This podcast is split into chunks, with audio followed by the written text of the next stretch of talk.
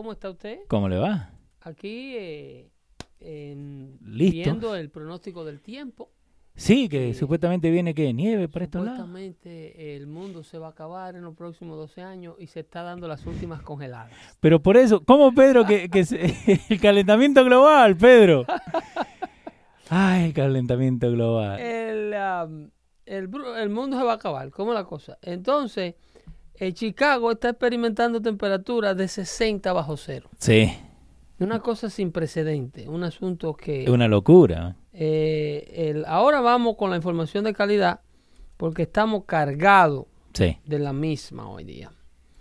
Entonces ahí, eh, miren, hoy vamos a estar hablando, entre otras cosas, de, de este, ¿cómo te digo?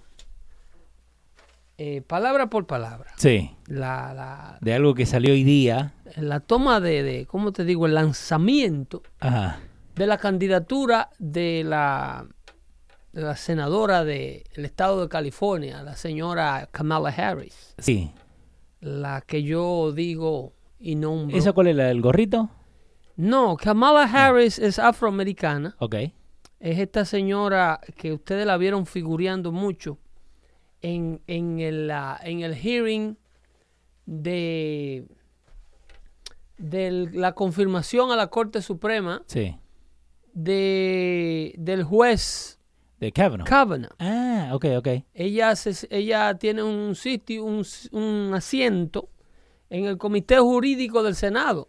Ok. Eh, esa, esa que confirma a los miembros del gabinete ah, de la presidencia cuando Donald Trump elige un miembro del gabinete. Esa era Sí. la que le estuvo preguntando al actual eh, director del Departamento de Justicia, el que pusieron por Jeff Sessions. Sí. Esa fue el que lo estaba bullying du- during the confirmation hearing Ujú. para que él admitiera que ICE eh, tiene una percepción en la calle similar a, del- a la del Ku Klux Klan. Ese, es video está por ahí. Y ella le dice, pero usted entiende que en las calles ICE es, se ve como eh, si fuese el Ku Klux Klan, que hay una Sí. percepción parecida entre la gente. Y ella le decía, no señora, bajo ningún concepto. Pero, ¿por qué vos crees que, yo voy a, a comparar a los hombres y mujeres que defienden eh, la, la, la frontera y que enforzan la ley de este país, que arriesgan Sí. su vida haciéndolo. Sí, porque ni- eso es lo que están haciendo, arriesgando su vida. eh, bajo ningún concepto pienso compararlo con el Ku Klux Klan. Ajá. Eh, vamos a, a revisar ese, ese discurso de ella para que ustedes entiendan cuáles son las propuestas de, de la izquierda americana y, y si esta gente eh, con lo de Venezuela no le es suficiente.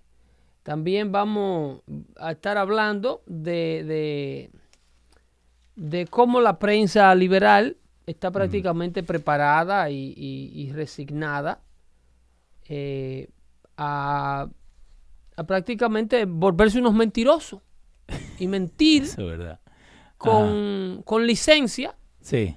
y ya a ellos no les importa que tú sepas o que el pueblo o que el mundo sepa que son unos mentirosos siempre y cuando las mentiras se le inventen a Donald Trump. Sí, porque y volviendo a lo que vos dijiste del. Ku Klux Klan, Son como si fueran mentiras buenas. Ujú. Pero ¿por qué siempre le, le- le achacan esto del Ku Klux Klan a, a- a Trump? Porque que yo me acuerde, ¿no? De que tengo uso de razón acá en los Estados Unidos de los 90. Nunca se ha hablado tanto del Ku Klux Klan con un presidente o con, o con un eh, eh, candidato a presidente, como se ha hecho ahora con Donald Trump. Mira, ahora que tú mencionas eso, Sí. en ese orden, el amigo Eri Santiago pone en un feed de Twitter Sí.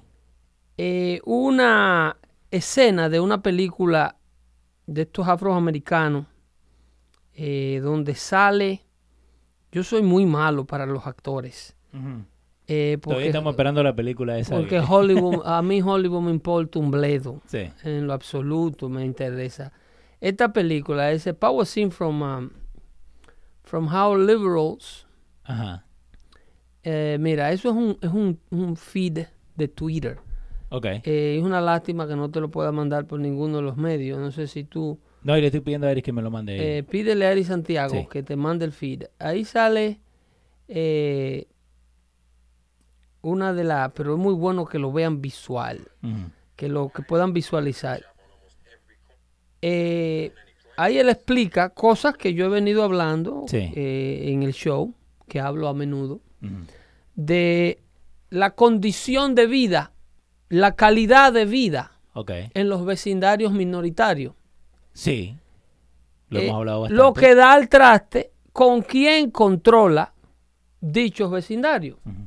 ¿Ok?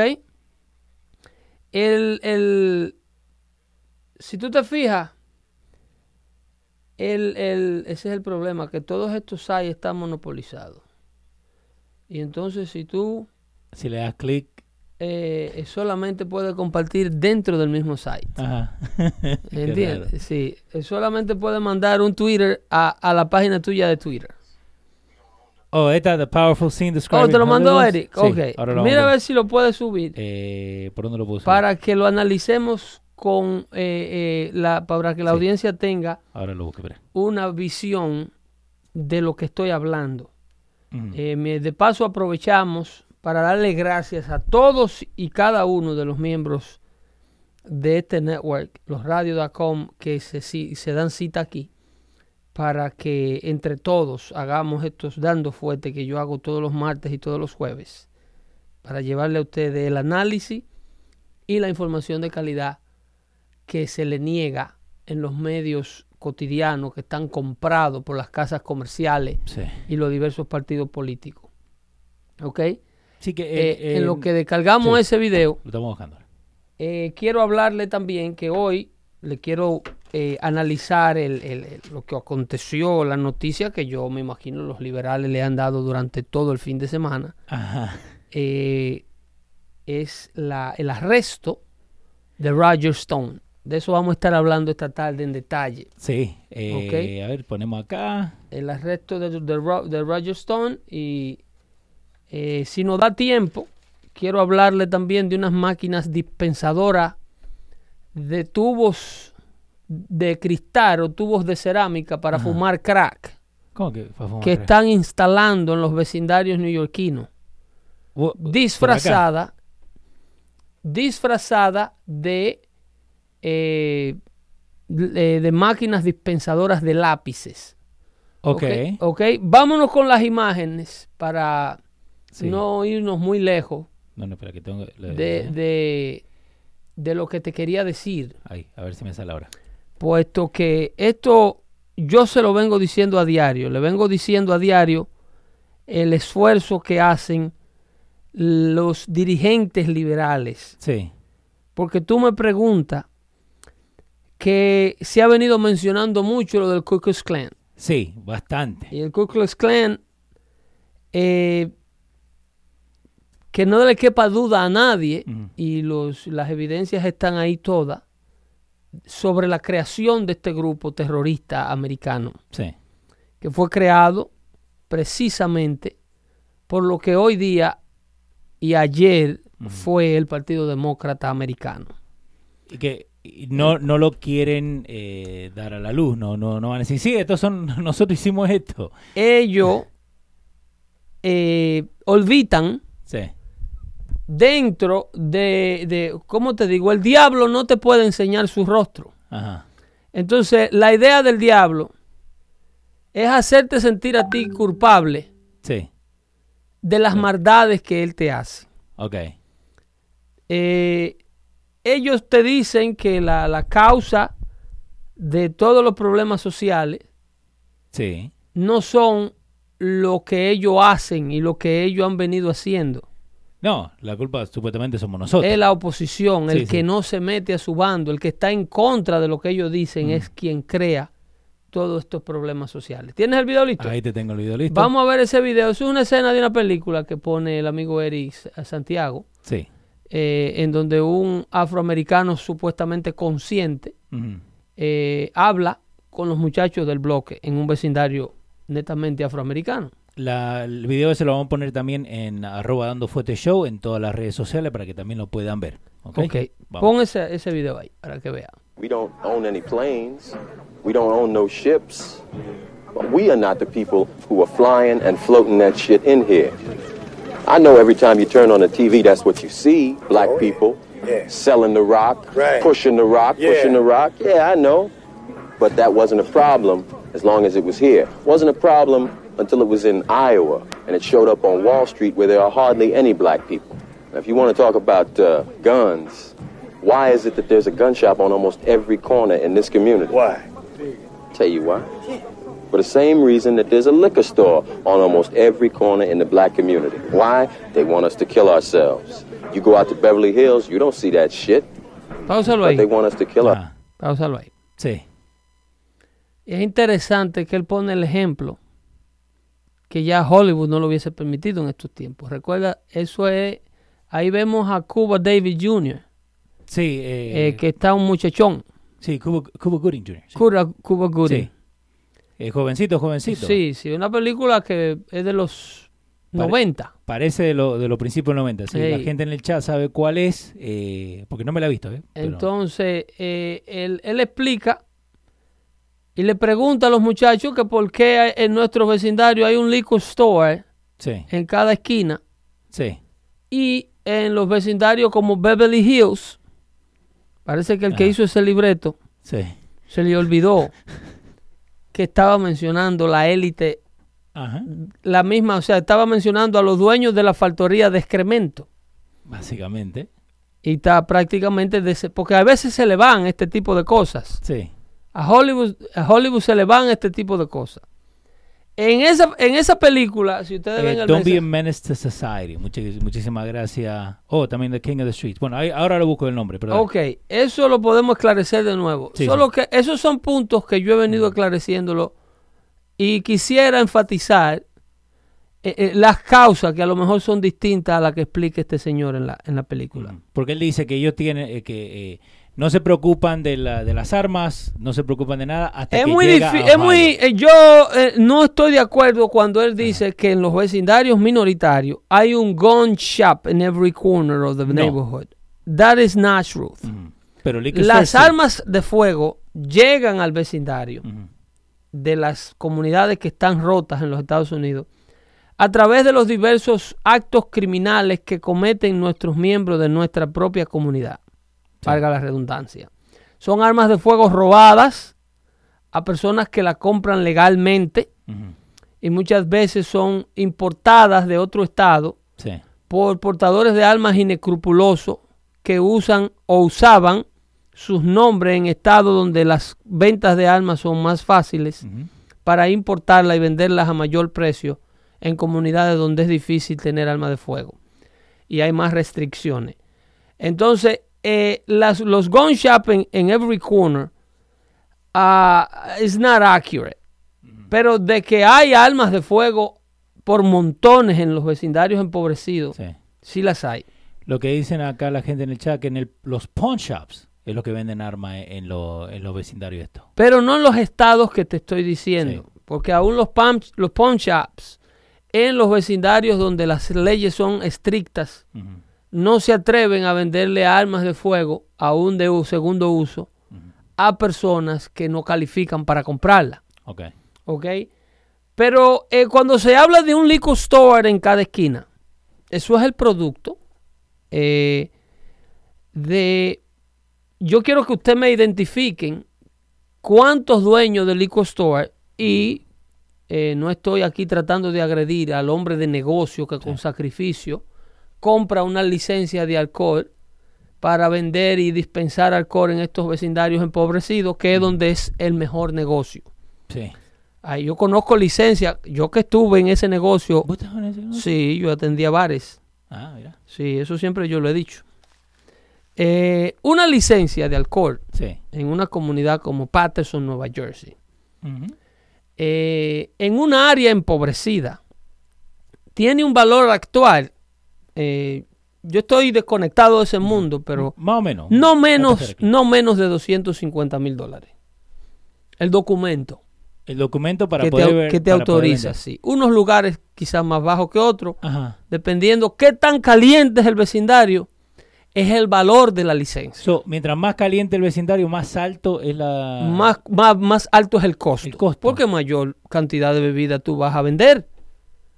Y la y Yo va- creía que era lo mismo en todos lados, de verdad. No, estas licencias que ahora están viendo las autoridades que no vale la pena el peso que adquieren Ajá. eh, producto de los taxes de, la, de las ventas extra. Sí. Ahora las autoridades, que es lo que le llaman el, el ABC, Ajá. que es el Alcohol Beverages Control, de la agencia de Agency of uh, Beverage, Beverage Control, Alcoholic Beverage Control, eh, esa agencia ahora está enforzando leyes para asegurarse que los liquor stores que solamente tienen licencia de operar hasta las 10 de la noche eh, operen hasta esa hora. Para asegurarse que los liquor stores que tienen licencia tipo B, Sí. que son aquellos que pueden pasar de las 10 de la noche hasta las 3 de la mañana, Mm. abierto. Y porque son, pueden operar como bares. Ah, ok. ¿Entiendes? Entonces, una liquor store regular hasta las 10 de la noche. Correcto. Después el B, que es más como bar, más como lounge, que Y esos e- llegan hasta las 3. Y esa licencia inclusive cuando yo estaba en el negocio tenían restricciones en New Jersey Ok. de no abrir antes de las 12 del día, Cualquier día. cualquier día.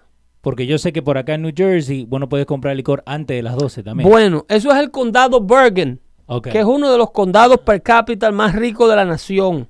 El, acá. El condado Bergen. Sí, Bergen tiene eh, vecindarios como Sallowbrook, Apple Sallowbrook, eh, Inglewood Cliff, donde viven todos los basquetbolistas y todos los artistas que viven en el área neoyorquina. Eh, tú tienes The Clusters, donde viven los Sí. amigos nuestros. Sí, sí, por ahí arriba. Eh, ahí, ahí es muy raro que veas un liquor store, ¿eh? eh, no vas a ver liquor store. Ajá. Entonces, ese condado, Sí. donde viven estos liberales elitistas, como este señor mencionaba, en eh, que tú no vas a ver liquor store en cada esquina de Beverly Hills, Sí. es porque ellos no quieren la calidad de vida con la que ellos te forzan a vivir a ti. Ellos no la quieren para ellos. Ellos quieren el dinero. Ajá. Interesante, interesante. Ellos quieren el dinero que produce Ajá. la, la calidad de vida paupérrima. El dinero se hace, los ricos hacen el dinero dentro de los pobres. Con la explotación de la pobreza, el manejo de la ignorancia, y no vayan a confundir esto con un discurso de Alexandra Ocasio Cortés que no se parecen ni en el excremento. No, no, nada que ver. nada que ver. ¿Ok? Dale. Pero el rico liberal, que es el que tiene, ustedes nunca van a ver un señor conservador que vaya los, los domingos a la iglesia con la Biblia, la Biblia bajo el brazo No. y que durante la semana sea dueño de un liquor store de esto donde importan las mujeres de los de Nueva York, porque nosotros recibíamos, allá me entregaban cuando yo atendía los bares, Ajá. Había un había un minivan Ajá. que eh, te cambiaba las mujeres que atendían el bar y la traían de New York City. ¿De verdad? Sí, había uno que hacía el RAI. Ajá. Y tenían un empezó con él empezó con un carrito y después tenía un- no, tenía dos minivanes nuevos. No. Cuando llegó esta oleada de indocumentados a, Sí. la, a la comunidad que se pasan 10 años sin ver a sus mujeres Ajá. y sin tener contacto ni afecto de ningún tipo con sus familiares, han vivido aislados de toda, de toda eh, relación afectiva Sí. eh, durante 15, 10 años. Entonces, el negocio de estas mujeres que lo que le llaman las trabajadoras de los bares, lo que yo lo Sí. que nosotros le decíamos de two dollars dance workers, Sí, la, la que vale dos pesos. lo que bailan a dos pesos. Sí. Entonces, estos muchachos que trabajan como burros en, la, en las compañías de landscaping, de landscaping en las, en las constructoras, Sí. en los supermercados, en los restaurantes, salen y estas mujeres lo están esperando en estos bares, se lo sientan en la pierna, le pasan la mano por la cabeza, a ellos no les importa qué andrajoso anden y Sí, qué sí. tanto huelan a, a trabajo. Venga, mi amor. La idea es quitarle cheque. Ajá. Entonces, estos vecindarios operan donde impera la miseria social. Porque les conviene. Porque ahí es donde el Estado necesita recaudar ciertos ingresos y ciertos fondos producto de la venta de drogas legales, que es el alcohol y el cigarrillo.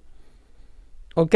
El Estado necesita esa plata para la clase consumidora política, que lo único que sabe todos los días es agregarle un peso más al gasto, Sí.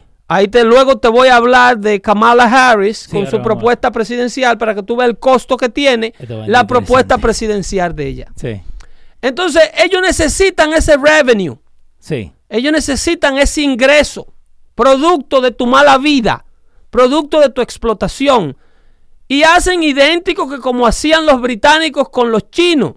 Cuando, cuando querían tomar los puertos chinos. Lean historia para que ustedes vean. Sí, sí, ahí Que el, go- el gobierno, el- la corona británica Ajá. importaba opio a China. Opio. Hoy día ese mismo opio que se llevó a Asia Ajá. para tratar de robarle el territorio a los chinos, en Sí. drogarlos y convertirlos en escoria humana para poder quitarle sus, sus Sí, tierras, sus pertenencias su- y poseer lo que, que era de ellos.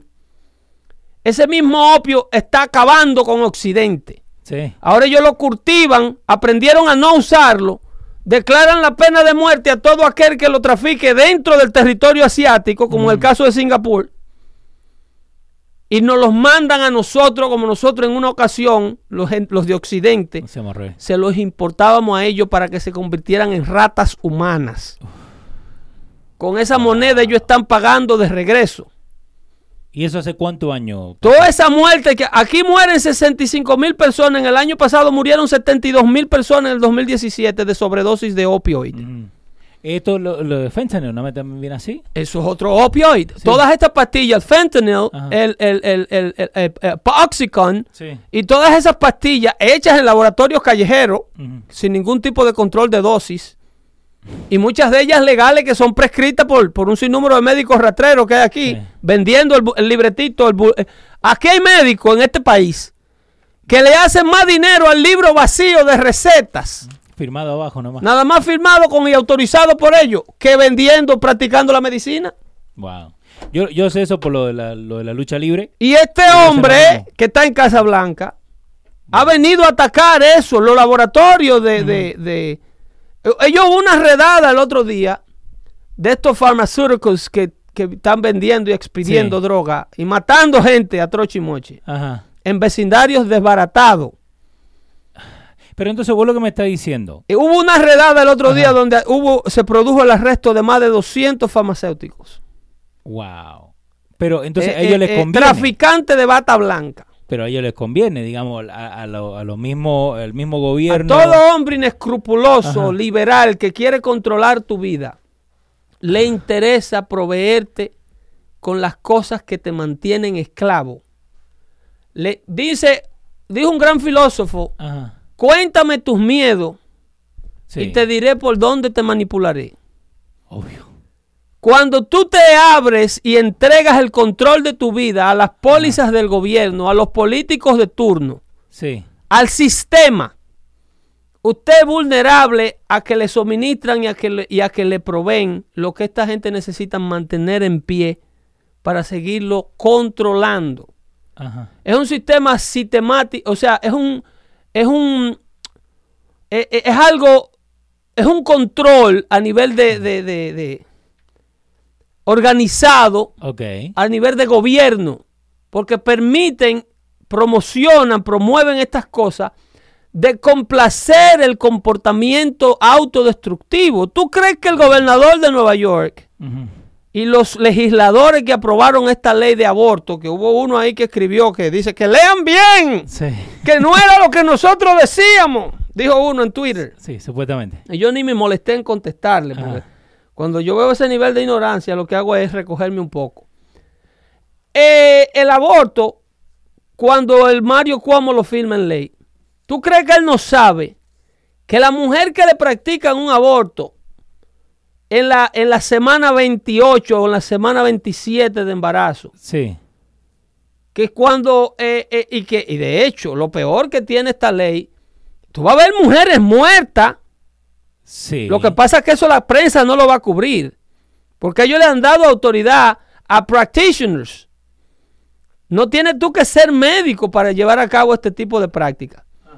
Pero vuelvo y te digo, este tipo de póliza política para destruir y controlar la población en las comunidades minoritarias ocurre en los estados y en las comunidades que nuestra gente hispana se empecina a seguir viviendo.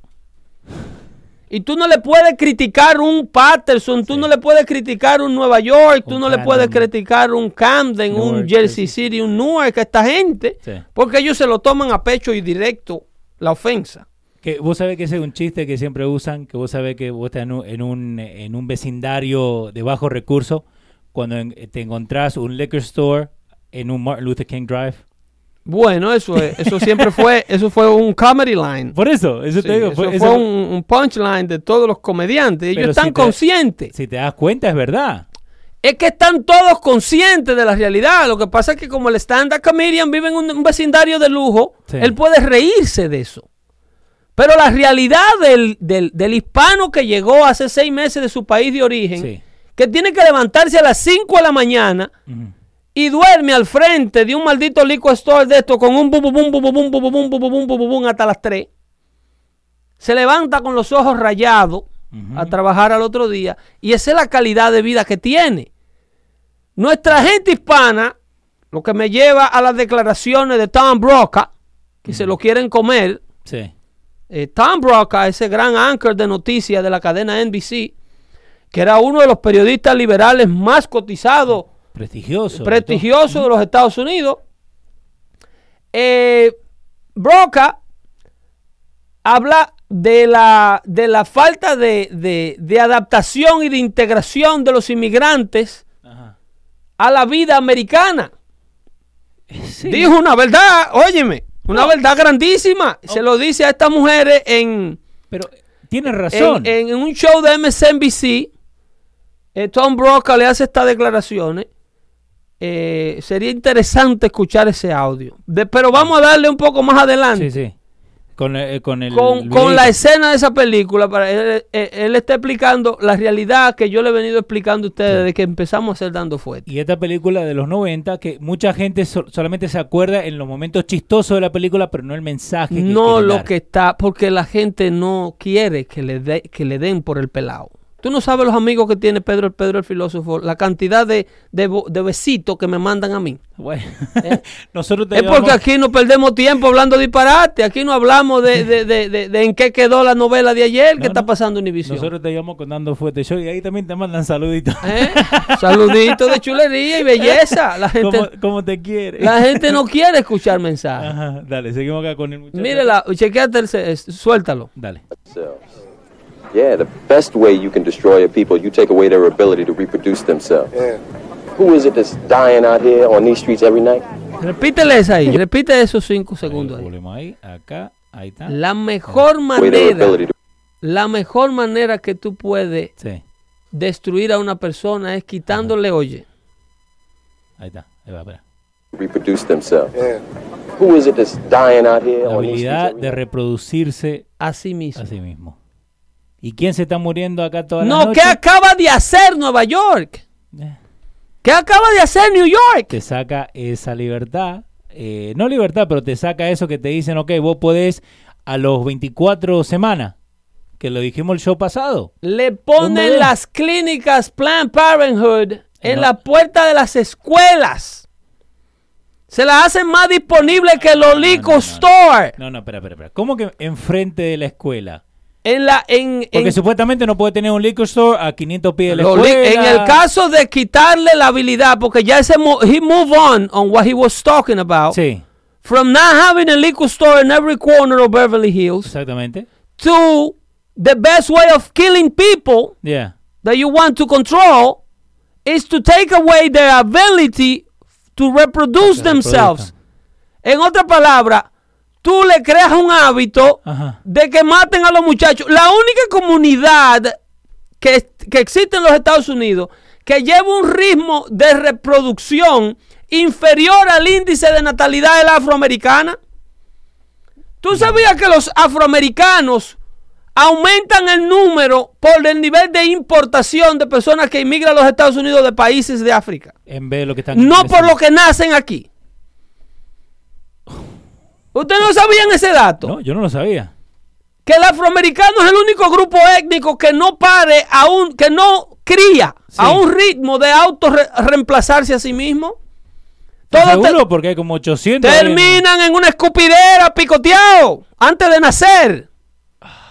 Y pusieron un billboard el otro día, un anuncio pro vida, Sí. Que decía que el lugar más seguro de una, una niña preciosa afroamericana de cuatro años, que decía que el lugar más seguro, que el lugar más peligroso que esa niña tenía era el vientre de su madre. Y ese billboard hubo que mandarlo a buscar. Eso fue una verdad demasiado fuerte. Porque la, la verdad duele. Loco, tú le quitas la habilidad. Margaret Sanger. Ajá. Lean sobre Margaret Sanger, Ok. que hablaba sobre el afroamericano, que fue la creadora de Planned Parenthood. Ok. Margaret Sanger is the founder of that clinic for abortion. Y lo hizo en el nombre de la salud de la mujer, lo que yo te digo que es todo lo contrario. Pero ¿cómo de la salud de la mujer? Sí. Porque sí, porque las clínicas de aborto de este país, Ajá. las clínicas Planned Parenthood Sí. y las leyes de aborto que le dan el derecho ahora en Nueva York a una mujer de un día antes de parir irse a matar al niño en la barriga, que si ya te has roto fuente, Sí. si el niño ha roto fuente de estas de estos medicamentos que le inducen a nacer, cuando, la cuando el útero rompe el saco, Sí. el niño, tú le puedes ver los cabellos dentro de la vagina de la madre. Ese niño, si grita, en ese momento, cuando le dan el primer pinzazo, se escucha afuera, dicen ciertos physicians. No. Se escucha afuera el quejido del bebé cuando lo empiezan a matar. Afuera puede salir el quejido, el, el- el ruido. Incluso tú agarras una langosta debajo del agua buceando y la langosta hace un ruido. Imagina si tú agarras una vida entre- dentro del vientre y le, y, le, y, le, y le troza el cuello con una tijera. Eso hacen esta gente. Esto han convertido a esta gente en ley. Y le dan la autoridad a cualquier comadrona, supuestamente con licencia, Sí, supuestamente. para que lo practique. Y lo hacen en el nombre de la salud de la mujer. Margaret Sanger, la fundadora de Planned Parenthood, comparaba a los afroamericanos with the weed of society. Y ellos le hacen un busto. La mujer liberal de estos vecindarios le hace un busto de homenaje a Margaret Sanger como la defensora de los derechos de la mujer. La mujer que arriesgó la vida para que la mujer tenga el derecho Se arriesgó la vida que la corten a ella. a no morir en un callejón practicándose un aborto clandestino, porque con esa excusa es que han legalizado el aborto, porque antes mujeres Ajá. que eran víctimas de una violación o tenían un embarazo no deseado, que es la mayoría del, del feto que termina en un aborto. Son embarazos no, no Sí, deseados. No, no es que está Por- planeado y sabe óyeme, que vamos a por cada aborto practicado, Ajá. por cada aborto practicado, por cada uno que se practica por un caso de violación o incesto, matan nueve no deseados. De una tipa que se fue con el tipo que ella no creía que era el tipo ideal para el papá de su hijo y salió preñada. De una relación que llevaba seis meses y el tipo se le volteó en el camino o se le fue de la casa porque se dio cuenta que la tipa era una loca y ella terminó no queriendo tener el hijo de ese hombre. Pero es un bebé. Por cada uno, Han escuchado el, el heartbeat. Es un bebé. por cada un niño que lo abortan porque la madre corre riesgo de peligro de muerte Ajá. o porque es producto de un incesto, de una violación, Sí. Por cada uno de esos casos hay nueve casos de interrupción de embarazo porque la madre simple y llanamente no quiere el muchacho. Entonces, si no quiere el muchacho, que deje de, estar por la calle ahí No, cogiendo, no, manos. porque ella, eso es un derecho que tú no lo puedes quitar a ella, de divertirse, Pero acaban de matar un crear bebé. una vida para después matarla. Pero acaban de matar un bebé. Bueno, ese es el derecho, eh, eh, eh, el derecho a su cuerpo que ellas deben, que ellas quieren tener. Ella, porque hay, Ok. mujer- hay- mujeres que aunque tú no lo creas, aunque tú no lo creas, Ajá. maldicen su capacidad reproductiva. En esta tierra, no estoy diciendo que son todas, Sí. no, no, No, no, porque no se puede generalizar. Ah, no estoy diciendo que sí. son todas. Hay mujeres que tienen una forma de pensar y que la han endoctrinado a una forma de pensar. Que ellas sienten que su capacidad reproductiva es un burden, es una maldición. No, y, esto también lo, lo tenemos que hablar, porque eh, lo hablamos un poquito el, el show pasado, pero casi nadie habla de este tema. Bueno, digámoslo así, nadie habla de este tema. ¿Por qué? Porque eh, tienen metido en la cabeza cosas que, que no son. Te lo venden como una cosa bonita. Y, y esto es lo que te iba a preguntar a vos, Pedro. ¿Por qué cuando, digamos, un muchacho, ¿no? Mata a su novia que está embarazada, a él le dan cargos por las dos vidas, siendo el mismo bebé que pueden abortar y no es vida? ¿Entendés? no, pero eso. Pero ya- entonces, ya ¿dó- eso- ¿dónde está la, la doble moral? ¿Entendés? Ok, si el papá lo mata, es murder. Si lo mata el, el doctor de Planned Parenthood, eh, es salvando a la mamá. Inclusive, inclusive, eh, si la madre se apuñala la barriga ella misma Ajá. y mata a la criatura, también es asesinato. La pueden acusar de asesinato. Eh, hay un- una cantidad de... Porque el asunto... El asunto no es darle el derecho a la mujer, Ajá. ¿ok? El asunto es darle la opción a los que nos gobiernan. Y los que nos gobiernan quieren tener la opción de que los grupos que ellos controlan no crezcan a números. Esto no es una teoría de conspiración, es que la evidencia lo demuestra. Como dice el muchacho acá en, en el video, ¿no? Que no- que- la- las evidencias lo demuestran. Ellos no quieren que la comunidad que ellos controlan, que Sí. ellos controlan, crezcan a números que se les salgan del control a ellos. No pueden esperar que se, se reproduzcan Ajá. los blancos liberales que orbitan dentro del Partido Demócrata. Son más que los miembros de la minoría Sí. que ellos dicen defender. Como decía ese video que le mostré una vez de Malcolm X. ¿Por qué será que detrás de cada organización que dice defender a las minorías hay un blanco liberal liderándola? Ajá. Sí, señor. ¿Por qué? Eso lo decía Malcolm X. Y, y- y eso de Malcolm X también lo, lo tildan de loco porque dice la verdad. Lo mataron por eso. Yeah, pero Ahí en Manhattan, en Audubon Avenue. eh, para dejarle saber a la gente. En el Apollo Theater lo mataron a Malcolm X. Eh, para dejarles saber a la gente que está con nosotros ahí en Facebook, eh, pueden seguirnos ahí en, en, uh, YouTube, eh, buscan Dando Fuete Live, ¿no? Y para la gente que está acá con nosotros en YouTube, acuérdense en que el chat acá pueden hablar durante el show. Un saludito a toda la gente. Vamos a darle está con saludito nosotros. ahí a, a la gente del show. César acá. Augusto Tejada. Sí, ahí tenemos César Sí. Augusto, Brian Novas, el Juan, romántico Juan show. González, Brian Nova es de aquí. Sí, es de eh, nosotros. Joel Rodríguez, Joel Olga Rodríguez. Rod. Eh, eh, Alexander Cruz también. Tenemos un, un Sí. montón de gente que se está. Mira, Sí. te digo esto. Se están juntando al chat donde hacemos el show, pero también se están juntando al chat oficial de Dando Fuerte. Y me gusta porque de las 5 de la mañana se está hablando de las cosas que están pasando hoy en día. ese no para. Eso es lo que hay que hacer. Y eso es lo que queremos promover. Sí, La- el diálogo de calidad Sí, señor. para que ustedes entiendan eh, por dónde va la vida. El famoso sueño americano que le están ofreciendo en las comunidades donde ustedes viven. Vamos a ver el, Y, y eh, Jesús Acevedo también quiere que lo. vamos a ver el- vamos a ver a la señora A la eh, señorita Kamala. a la señorita Kamala Harris ¿Estás seguro? En su video de lanzamiento de su candidatura política aspirante a la presidencia de los Estados Unidos. Vamos Bueno, a ver qué ¿Esta dice. cuánta? La, la número 88 que está saliendo. A la luz? Esa es eh, una de las 30 candidatas que aspira. Ok, vamos a ir, Kamala. Harris had this to say about why she's vying for the White House. Oye, People in power are trying to convince us that the villain in our American story is each other. Eso, una indirecta a Trump, ¿no? The people in power no están tratando. ese es un mensaje, Ajá. traducción. Sí. Eso es liberarte de las responsabilidades. Ok. Eso se llama la culpa de tu condición jodida Ajá. en tu vecindario. No es tuya. Eso se llama decirle a la gente lo que la gente quiere oír. Ok. Nada de lo que tú eh, estás haciendo para tu autodestrucción, Ajá.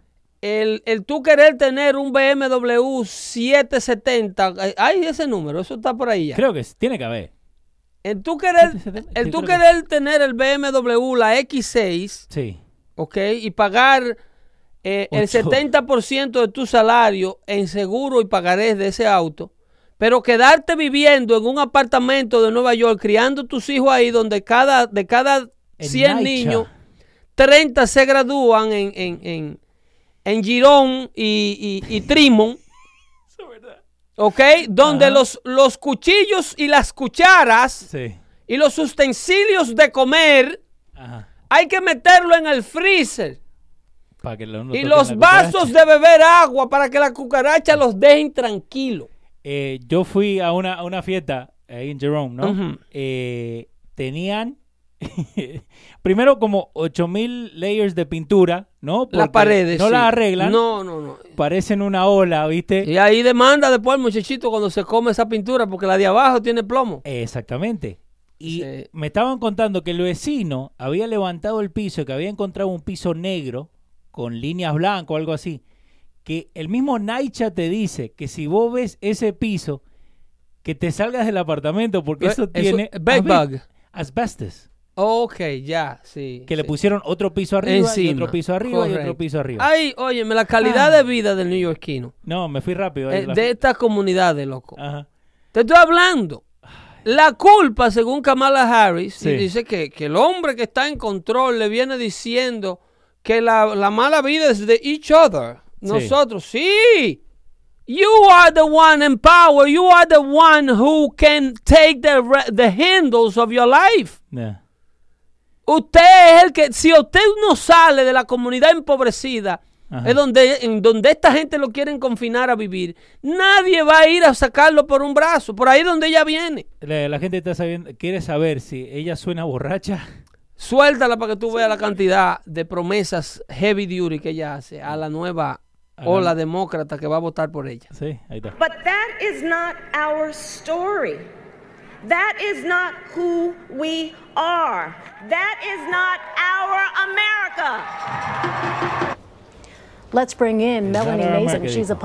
It's not our America. Ese eh, eh, no es el audio que, que completo que yo Ajá. quería, porque hay un audio cuando ella hace el lanzamiento, ahí hay un análisis, eso es un network de noticias, se llama Red, Blue, Red and Blue. El announcement, voy a decir. El, el- el- día del lanzamiento de su candidatura es que ella verdaderamente muestra los colores de, de- de lo que se va a tratar esto. Yo creía que era eso, pero. Era, y fue al aire libre. mira, Kamala Harris Launch 2020 Campaign. Esa es. Este. Sí, en el rally de Oakland. Ok. Ahí. 35 minutos. Ahí sí, no, pero no, imposible ver todo ese tiempo de la cantidad de vacuencia que esa señora habla. Eso, eso le hace daño a las neuronas.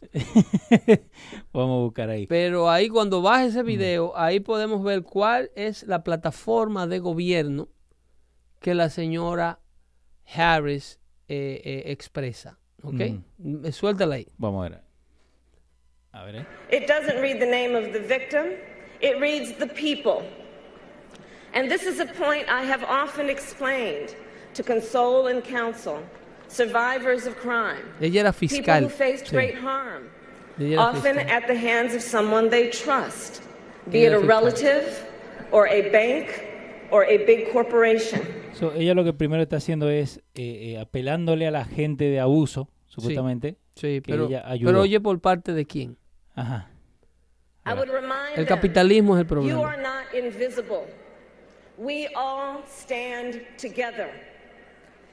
Because that is the power of the people. And my whole life, I've only had one client, the people. Mm. La- ¿The People le pagaba la- el alquiler? Digo, ¿no? Eh, Vamos a decir la verdad. eh, no, ella trabajaba pro bono. Ella no cobraba cuando ella tenía un buffet, uno de los buffets de abogados más caros de, de California.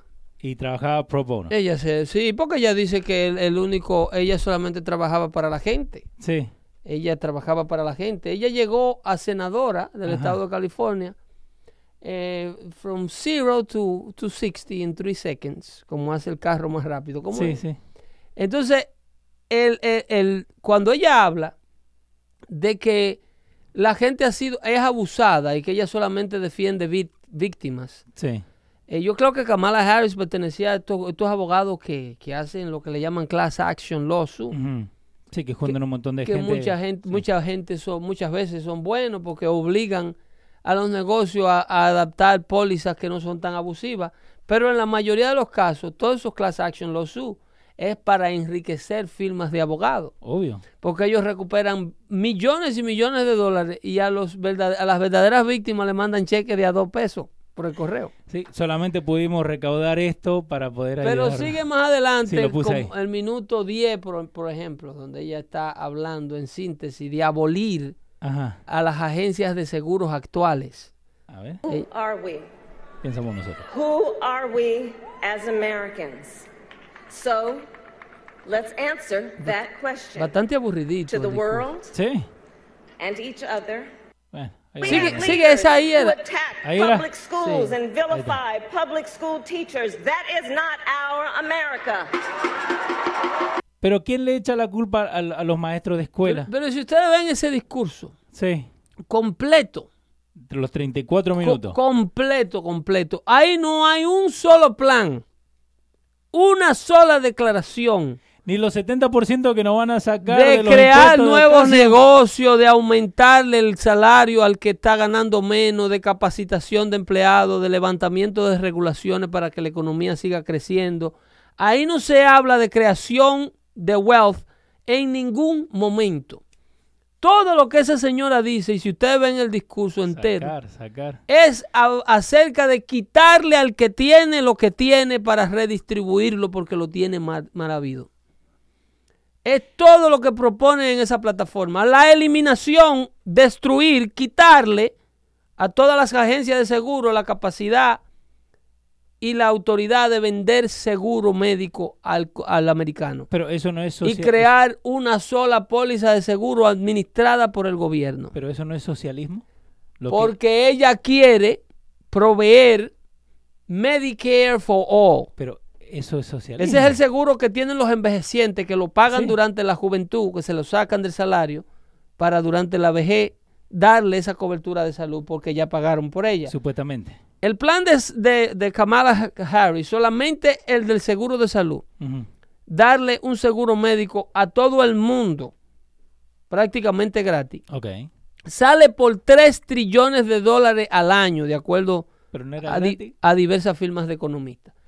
Bueno, la idea es no dejarte a ti pagar por él de, directamente para que tú no veas por cuánto sale, Ok. pero ellos te lo van a cobrar después. Obvio. El asunto es 3 trillones de dólares al año cuesta una, la póliza de seguro de salud universal que ella le quiere dar a todo el que esté en el territorio americano. Sí.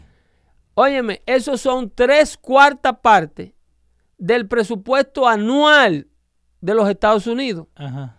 El presupuesto anual, este que no se ha aprobado, este por el cual estamos peleando Sí. en el Congreso, que el gobierno se cerró el otro día, es de 4.2 trillones de dólares.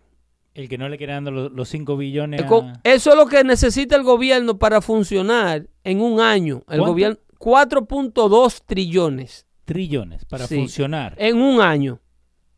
En un año. ¿Y de dónde sacamos esa plata? Bueno, esa plata el gobierno tiene 800 mil millones de déficits. Sí. De esa cantidad de plata hay 800 mil dólares Ponemos el World. que se le cogen prestado al resto Sí. del mundo porque el, el país no está produciendo esa cantidad. Eso es famoso déficit presu- presupuestario. Sí. Pero sí lo está gastando en regalos que se le hacen a otros países, en programas de asistencia médica, Sí. en programas de, de entitlement, dándole welfare al que no trabaja, pagándole apartamento al que no trabaja. Muchos se lo merecen, muchos no se lo merecen. Y, y tirando dinero para arriba. En planes, que se- cosas que se pueden hacer con, 10, con 100 dólares, el gobierno paga mil. Sí. Y así es que todo está tabla. Y un sinnúmero de lobbyists y gente vendiéndole productos al gobierno. 4.3, 4.2 trillones de dólares. Es el presupuesto para el año fiscal, para financiar el año fiscal 2019. ¿Vos te acuerdas el año pasado cuando Trump quería cam- cambiar dos heladeras en Air Force One? Que por dos heladeritas chiquititas le querían cobrar. ¿Cuánto? óyeme, Tres millones. Oye, el cambio de los aviones, Ajá. que ya lo tenía contratado el gobierno de Obama con una compañía, Sí. creo que canadiense, Sí, sí, sí. que, te- que iban a cambiar el Air Force One, creo que por 600 millones de dólares cada uno. ¿Y cuánto costaba? O por verdad? 6 mil millones de dólares. 6 mil millones de dólares cada, que son dos aparatos. Sí. Y el presidente le dijo, no, pues esos aviones están nuevecitos. Además, yo con esa cantidad de dinero, yo, yo hago aviones que la mitad mucho. Sí. Lo que pasa es que a Obama usted le metían esa porque no ha tenido un avión nunca. No. Eh, ahí está la- y dijo, "En el avión mío yo eh, creo que salió por 25 millones de dólares y explicó el gasto y todo. Eso fue. Lo que pasa es que el gobierno todo es en la madre que le dan. Porque es un, es un, el, el dinero público es al aire que se tira. Eh, Guillermo Carmona dice, Pedro, ¿cómo es posible que en Massachusetts puedan ofrecer buenos beneficios y en otros estados no? Massachusetts Ajá. y a nivel local, todo lo que funcione a nivel local, Sí. be it. Ajá. Si Massachusetts tiene una economía lo suficientemente saludable y tiene una sociedad lo suficientemente eh, eh, preparada para contribuir Sí. y pueden pagar sus impuestos locales y pueden subsidiar un producto como el que Massachusetts ofrece. Bueno, que sea Massachusetts bienvenido. Sí, déjelo. Pero tú no puedes crear un seguro universal para los 50 estados de la Unión donde tú tienes estados completos, como en el caso de California, donde ella es, Sí. que tú tienes una población grandísima con la cabeza llena de aire creyendo que son estrellas de Hollywood y terminan durmiendo en la calle metiéndose crack. Que la mayoría de eso no pagan impuestos porque... Vayan a San. Francisco para que ustedes vean en cuánto contribuye un tecato de esos que duerme en la calle. Ujú. Pedro, ¿Y millones. qué cuesta? Millones. Óyeme. ¿y qué cuesta el seguro médico de uno de estos tipos? Si tú agarras un tipo de esto, que, de- que después que destruyó todo lo que le pudo poner la mano, Sí. que no pudo retener familia, que no pudo retener nada, yo no tengo que juzgar a nadie para saber por qué está en esa condición. El asunto es que si tú agarras un tipo de esto y lo remueves de la calle, lo baña y le da un seguro médico que él pueda parecerse a cualquier clínica, Sí. a, a que el médico de turno corra ese seguro, ¿ok? La- la- el costo que, que tiene un individuo de eso, porque un, un tipo de eso, lo primero que van a tratar de ponerlo es de que en un programa de rehabilitación. Sí, que primero no lo quiere y segundo no lo va a usar. Y si lo usa, cuesta una fortuna. Sí. Entonces le dan droga de todo tipo. Eso lo convierten en una máquina de consumir pastillas. Pues sabe que mucha gente ni sabe de eso eh, hasta que ha entrado a uno de estos lugares. Eh, te lo digo así, yo eh, trabajaba en un hospital, ¿no? La historia que te dicen no se comparan a lo que de, ver- de verdad uno ve allá adentro. El nivel, esos son, esos son cementerios de personas vivas. Y eso solamente en el hospital. Imagínate en, en lo- en los centros de rehabilitación, en lo que solamente le dan eh, droga, básicamente. Lo que pasa es que cada ingresado de eso Sí, tiene un paycheck, un, pay, un tag with it. sí. Cada persona de esas, cuando, eh, eh, si tú le corres el seguro social y no califica para nada, sí. por lo menos califica para el, un, un, un SSI caricativo del gobierno. Sí. Entonces, eso, es otro quilombo. que- el centro de rehabilitación se coge esos fondos a cambio del servicio que le está ofreciendo. Ellos logran canalizar, o sea, gratis no es. Obvio. Gratis no es. La mayoría de todas estas clínicas de rehabilitación y casas de envejecientes, toditas cobran un dinero del seguro social. Lo que pasa es que la familia tiene que firmar unos waivers en donde la clínica, eh, aquí cada americano, cada americano, Sí. hábil o no para trabajar, eh, eh, tiene un dinero consigo mensual. Sí. Vale algo. Si es legal y tiene un seguro social, usted vale algo para una agencia. Y ese dinero ellos están ahí y, lo po- y saben cómo recuperarlo. Sí. ¿Ok? No, obvio que saben. El, el- el- esa es la situación, lo que se da ahí. Entonces, Kamala Harris está pla- planteando un seguro universal que cuesta tres cuartas partes del presupuesto anual de los Estados Unidos. Eso es el presupuesto con el que el ejército de los Estados Unidos funciona. Tres cuartos.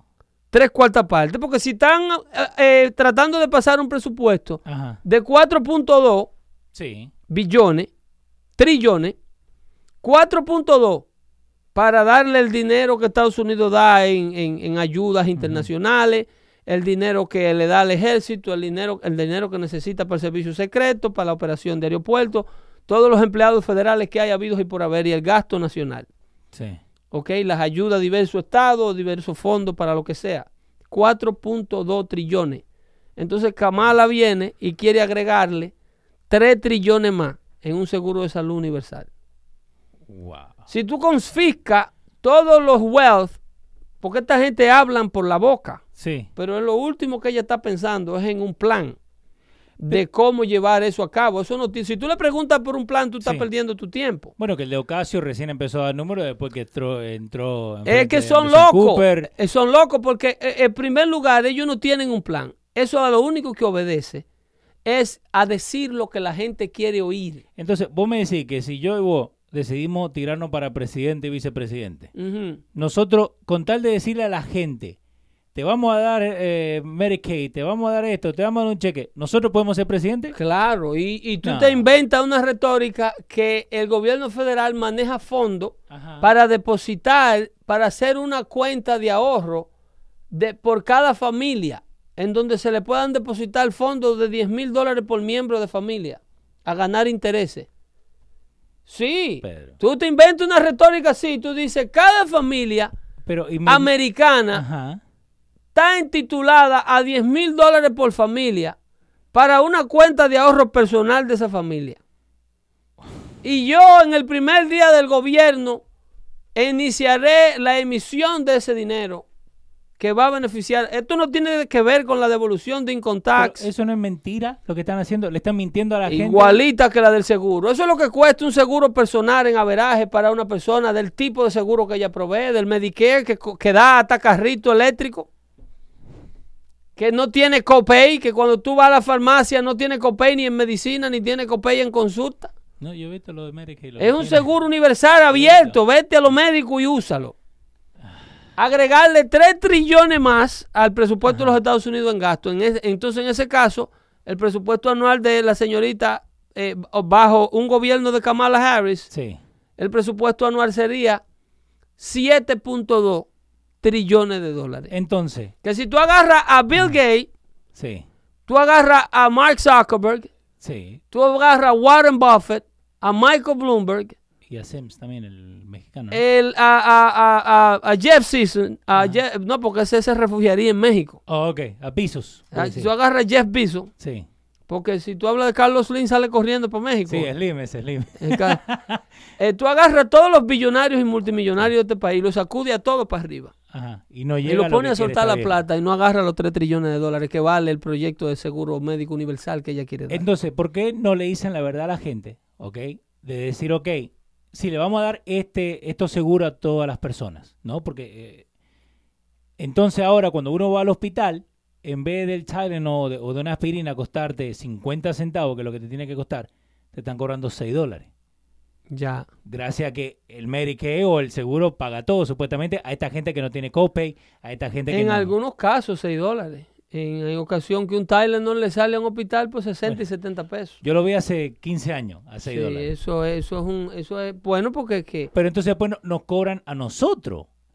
Porque Eso entonces hay- a nosotros, lo que nosotros que pagamos impuestos, nosotros que pagamos seguro, entonces ahora el seguro no va a subir, el copay no va a subir eso hay que con la pagarlo. locura que esta gente quiere. Eso hay que pagarlo y eso no es nada. Porque el seguro de salud universal Ajá. gratuito no es nada, porque ella también quiere un derecho, porque ellos hablan de un derecho a tener un seguro de salud. Pero isn't that entitlement? Eso es, pero si eso no es entitlement, ¿qué sería? Es lo que hace la señora que golpea la oficina de la ventana del welfare Sí. Para que le aprueben los cupones. ¿Tú no viste la el video? La boricua. Eso es en titular a la gente Sí, sí, sí. a, que tus impuestos tienen que pagarle al que no paga impuestos un seguro de salud. Que se vayan a la concha de su madre, que vayan a trabajar. Eso es lo que ella propone. Entonces propone también como derecho, Ajá. como un derecho, Derecho. sí, el derecho a la educación universitaria. ¿Y quién paga eso? El gobierno. El gobierno. El gobierno tiene una minita de dinero que le abre la llave Sí, supuestamente. y empieza a botar papeleta. Espera, e- esa, esa pluma de, de dinero, ¿es la mi- el mismo árbol que nos vendieron a nosotros cuando estábamos allá en los países? Es la más, sí, voy al patio a buscar Sí, dinero. Esa parecida. Sí. Entonces ellos eh, pretenden darle o garantizarle la educación universitaria Ajá. a todo el que la solicite de manera gratuita, subsidiado por el gobierno. Que eso es un derecho. Subsidiado por Sí, el gobierno. Sí. Ahora, ellos no le van a decir a los profesores universitarios que renuncien a sus salarios. No. Y que ganan bien. Ellos no te van a decir cómo van a pagar la calefacción, el aire acondicionado, el programa deportivo, El barrendero. el gimnasio y el mantenimiento de todos estos campos universitarios de lujos, los comedores, que son lujosísimos, laboratorios que están al nivel de este país. Ujú.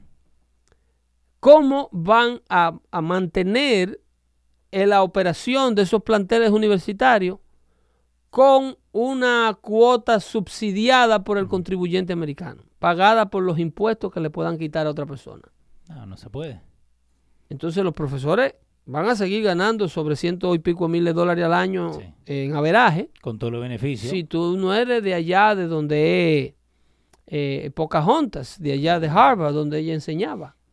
Que hay mucho más plata ganan. Esa barbaraza, eh, eh, con su cuento de que ella era india, Sí, supuestamente. Harvard le dio el mortgage, le prestó el dinero del mortgage de su casa de manera gratuita, sin, in- sin interés. Vos me estás jodiendo. Claro, ella no pagaba interés en su hipoteca. Entonces yo puedo decir que soy un octavo Pocahontas también y me dan para la Bueno, casa. si te inventa el cuento bien inventado, A mí, yo, yo y- tengo y- sangre indígena. a ella le dieron no el préstamo, el mortgage de su casa, No. y no pagó un peso de interés en la hipoteca. En la hipoteca tuya tú estás pagando 6.25 Sí, sí, sí. En, lo alto, bajo. por ¿no? cada dólar que te prestan para tú pagar la hipoteca de tu casa. ¿Y esta Porque tú no eres indio. ¿Y esta vieja? Si tú eres, si tú eres indígena, entonces tú te puedes buscar un cuento Ajá. que te subsidien, no te cobren impuestos, ¿Y qué entró? ¿Con una, con una flecha? con una un- pluma en la cabeza, en la no cabeza sé. mínimo? Ella dice que entonces Wow. ese es el tipo de persona que quiere venir a correr este país. Ponme la imagen ahí de la de, de, de, de Maduro, Oh, con la, con la nena. esa imagen ha causado... Eh, el amigo ahí, Osmani, y lo tengo que leer porque, porque yo le tengo la respuesta, ¿no? Porque todos te dicen, los profesores no ganan plata. Los profesores de primaria y secundaria no ganan plata, dependiendo en el área. sí. Pero los de universidad ganan buen dinero. Pero ¿a qué tú le llamas no ganar plata? El salario de un profesor, por barata que sea la comunidad, oscila entre 60 y 80 mil dólares. Y que, y nosotros conocemos algunos que hacen 35 y están felices de la vida. Pero eh, hacen, hacen dinero. Por eso, y esa es la mentalidad liberal. Eh, no, porque los maestros Sí, no y hacen si dinero. no hacen plata, peor aún. Si hay un profesor que está ganando 40 mil dólares en la comunidad donde enseña, Sí. ¿qué usted cree que ganaría en el momento que esta gente empiecen a gastar todo este dinero que están gastando? Y a Armandito- Tendrían que enseñar gratis en el nombre de la revolución, como hacen en Cuba. Y Armandito, la concha de su madre, me dije, sí, los, eh, los incas son indios. Andaba la puta que te parió. Si Maduro tuviera una hija, salió esto hoy día eh, eh, en las redes sociales.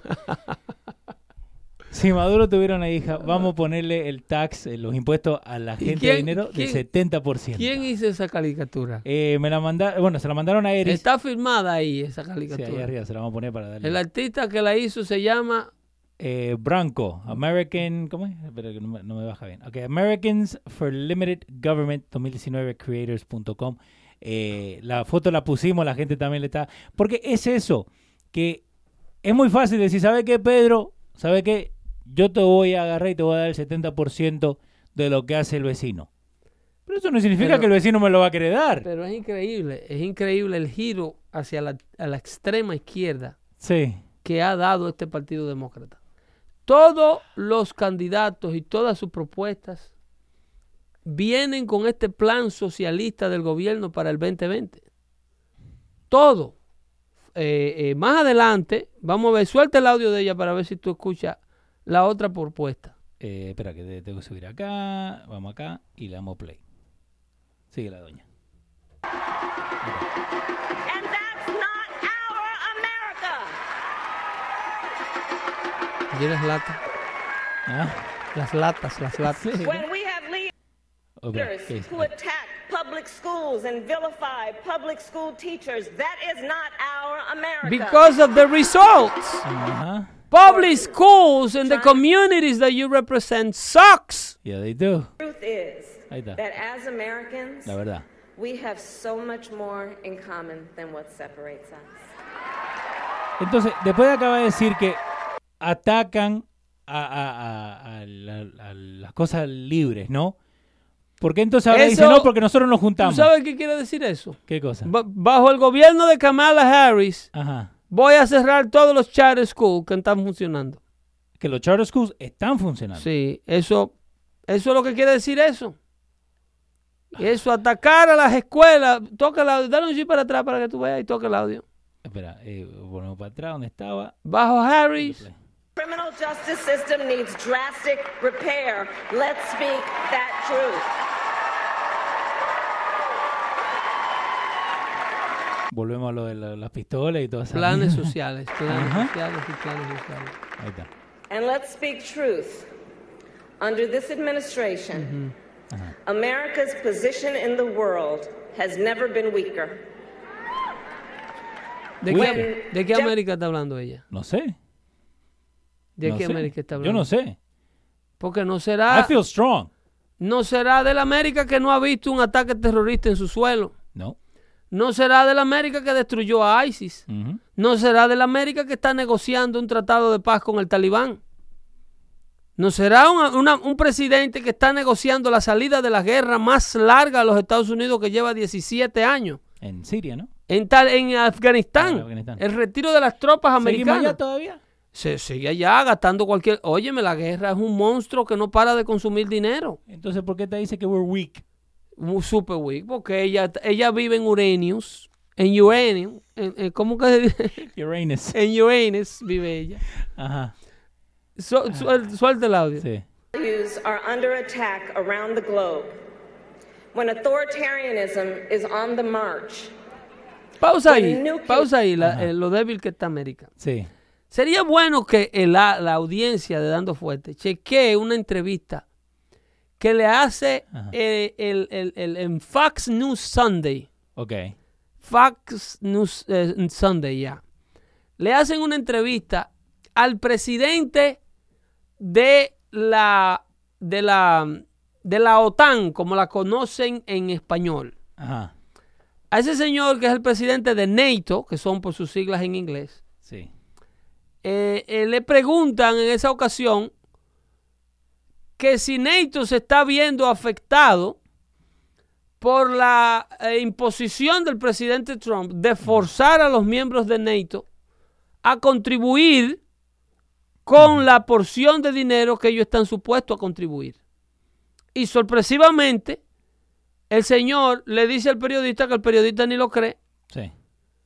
que NATO, te está hablando el presidente de la organización de los países del Atlántico Norte, estos Sí. son los países que luego del de, de la Segunda Guerra Mundial se creó este frente de defensa y se hizo esta Unión Europea para evitar que los países que ya estaban siendo conquistados por el bloque socialista de, de la Unión Soviética invadieran a esos países que no querían pertenecer. Eso va desde... eh, De los 40, ¿no? de, 40, no, de, estos países que están, lo que le llaman el Atlántico Norte, es la Europa pobre. Sí. Ya sé exactamente dónde estaba. Eh, Litua- Lituania, eh, la República Checa, la República Eslovaquia, Eslovaca, esa otra que... eh, eh, Checoslovaquia, Bosnia y Herzegovina. Bosnia y Herzegovina, la que invadió, la que invadió Ucrania. Putin el otro día. En Ucrania también. U- los ucranianos están, tú tienes a, los a los de, al que él le quitó Crimea. sí. Ah, sí, yo creo que fue a Ucrania. Creo que fue Ucrania. a Ucrania, sí. que le quitó las Crimea, la salida al, al océano. El asunto es que se crea este bloque que Mm. se llama eh, NATO, Sí. del cual Estados Unidos está poniendo eh, eh, un 65% de los gastos. Y se siente como 90. Y entonces Estados Unidos le dice bajo Trump a esta organización, ustedes tienen que contribuir más con el gasto de la organización que lo protege a ustedes de Putin. Obvio. Porque yo estoy allá abajo en Norteamérica, para Ah. Putin llegar allá a invadirme a mí. Una que no puede porque te- nos vamos a matar Sí. y otra porque territorialmente, entonces esta es su organización. Estados Unidos está cometido y el presidente le admite, dice, no, luego de la posición del presidente Trump, los países europeos interesados en la unificación de NATO Ujú. Se han unificado aún más porque ellos han entendido el interés y la importancia de la organización. Pero vo- volvemos a. la- Entonces ahora NATO está más fuerte Sí. Porque el presidente americano simple y llanamente levantó la vagamundería que tenían con las bancas americanas. Le dijo, no, no, no, no. Busquen dinero. ¿Y viste lo que hizo Jim Acosta el otro día en la Casa Blanca con eso de Neiro? Que él- están diciendo la retórica no de CNN que supuestamente que el presidente Trump quiere que NATO eh, salirse de NATO. Y, y Nunca. Y Huckabee Sanders, the, the speaker, Sí. le dice, no, a, están locos. that's a lie. Acuérdense, ya, that's a lie. Acuérdense en, el- en- en el interview que ustedes mismos le hicieron, él dijo que no. That's a lie. El presidente lo que quiere es que le cueste menos esto a los Estados Unidos. Exactamente, pero entonces ahora volvemos a lo de siempre, que agarran y te cambian la retórica, te cambian la pregunta, Pero te cambian la respuesta. en esa entrevista del domingo Sí. del presidente de esa organización, el señor admite que la medida que toma Trump Sí. de quitarle dinero a NATO por parte de los Estados Unidos, lo que hace es que crea un interés en Europa de tener más eh, a, a NATO fortalecida. Sí. Entonces el dinero, eso lo único que se responde es que lo que nada te cuesta, tú no lo valoras.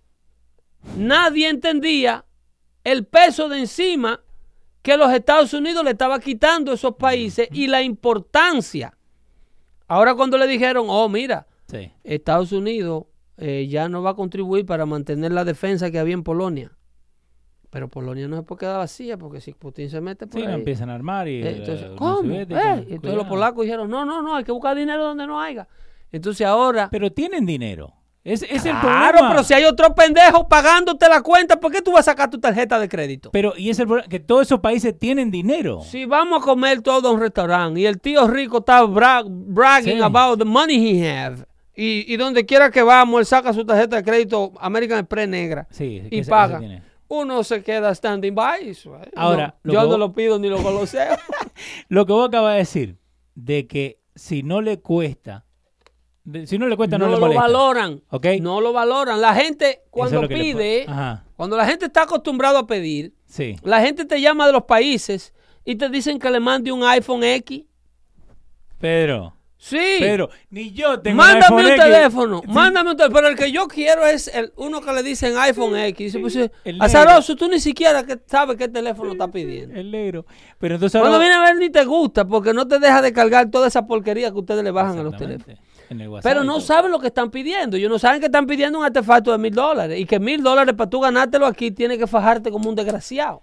No para ganártelo, para que te sobre para gastarlo. Entonces cuando tú, si hay gente loco que regala ese tipo de cosas para que digan que ellos están bien aquí. Ah, están locos. Entonces cuando tú vas, encuentras ese teléfono en mano del chamaquito jugando Sí. con el perro y el gato, con una vaina de mil dólares que tú no se lo compraste a un hijo tuyo aquí. No, están locos, están locos. Pero volviendo a esto, ¿no? Eso hace el que no valora las cosas. Exacto. A NATO se le estaban dando, de parte de los Estados Unidos, Ajá. iPhone X. Sí, básicamente. eh, entonces ahora lo han puesto a comprar su propio Alcatel. me- mejores iPhone Y que entonces ellos han visto que los Alcatel también llaman. Esta vieja, esta señora, Eso es hipotéticamente. a mí me da a ver esto, lo que vos acabas de decir. Que como a ella no le cuesta de la boca para afuera, no importa. En la posición de todo lo que usan el dinero del gobierno. Es un dinero que no lo van a poner ellos de sus bolsillos. Exactamente. Pero, ¿y por qué no lo hacen poner de los bolsillos? Tú no ves con el cierre del gobierno. El cierre del gobierno dura tanto porque Porque- los congresistas siguen cobrando. Exactamente. Si ellos estuvieran en la lista de los 800 mil que le suspendieron el salario, ellos inmediatamente buscan la manera de ponerse de acuerdo para que se abra el gobierno. Pedro, los primeros cinco minutos, Pedro. ¿Eh? Eso es lo que pasa. Ellos cierran el gobierno, pero ellos se van para Hawái con sus sueldazos y sus privilegios. Para Puerto Rico. Lo- lo- se debe pasar una ley, cierre del gobierno. No hay dinero para el guardaespaldas de Nancy Pelosi, ni para el de Chuck Schumer, No hay dinero y para no hay sueldo para ninguno de los que están a cargo de esto, para que tú veas cómo ninguno se mueve de Washington Obvio. hasta que no resuelvan la apertura. Eso es lo que pasa. Es, dame más audio de, de Kamala antes de que me jarte de ella. Ahí está, mira. is on the rise. On the rise. When we have foreign powers infecting the White House like malware, Eso me lleva al próximo tema. Foreign power. Eso es Rusia, Ajá. la famosa investigación. Siguen con eso. Vámonos con Rusia ahora. Vámonos con Rusia Ay, ahora. Dios mío.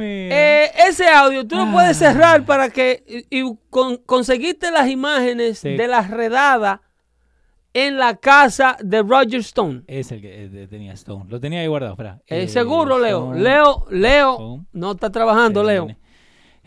El día largo, pero. Eh, ok, tenemos acá. que, Ahí está, ahí by está. the way, ahí está. sí. hace cuatro días que CNN. Hace cuatro días que CNN puso este video en su, eh, eh, en su YouTube y ya tiene 1.5 millones de visitas. Ah, Solamente así se han puesto, podido mantener ellos diciendo todas esas mentiras. Mira, Exclusiva. esas son las imágenes Exclusiva. de la casa de Roger Stone, Pedro. Donde el único network de noticias Ajá. que estaba Ajá. era CNN. ¿Por qué? Oh, sencillo, porque la gente de Robert Mueller lo llaman y le dicen, óyeme, vamos para, para Fort Lauderdale, Sí. eh, dale para allá, que ustedes son el network que nos ayudan a nosotros Nuestros panas. a demostrar que Donald Trump hay que sacarlo de la Casa Blanca. CNN exclusivo. Ok, pero entonces eso, se- eso te deja saber que ni CNN ni Mueller son eh, bias, ¿no? Porque se van para un lado, es que sacar. No, eso es lo que te deja saber, es lo estúpido. Mira, yo puse en Twitter, Ajá. déjame ver si yo encuentro este Twitter feed mío. Ajá. Yo puse en Twitter que yo estuve en el baño Sí. de uno de los centros comerciales más ocupados del área triestatal de los Estados Unidos el 23 de diciembre, Ok. Un Christmas Eve. Para semana atrás, ¿sí? En esa ocasión, perdón, Ajá. yo tuve la necesidad de ir a ser el número uno. Sí. Entrar a un baño de una plaza comercial de, ese, de esa, ustedes podrán imaginar, si hubo un muchacho que me preguntó que qué era lo que yo decía.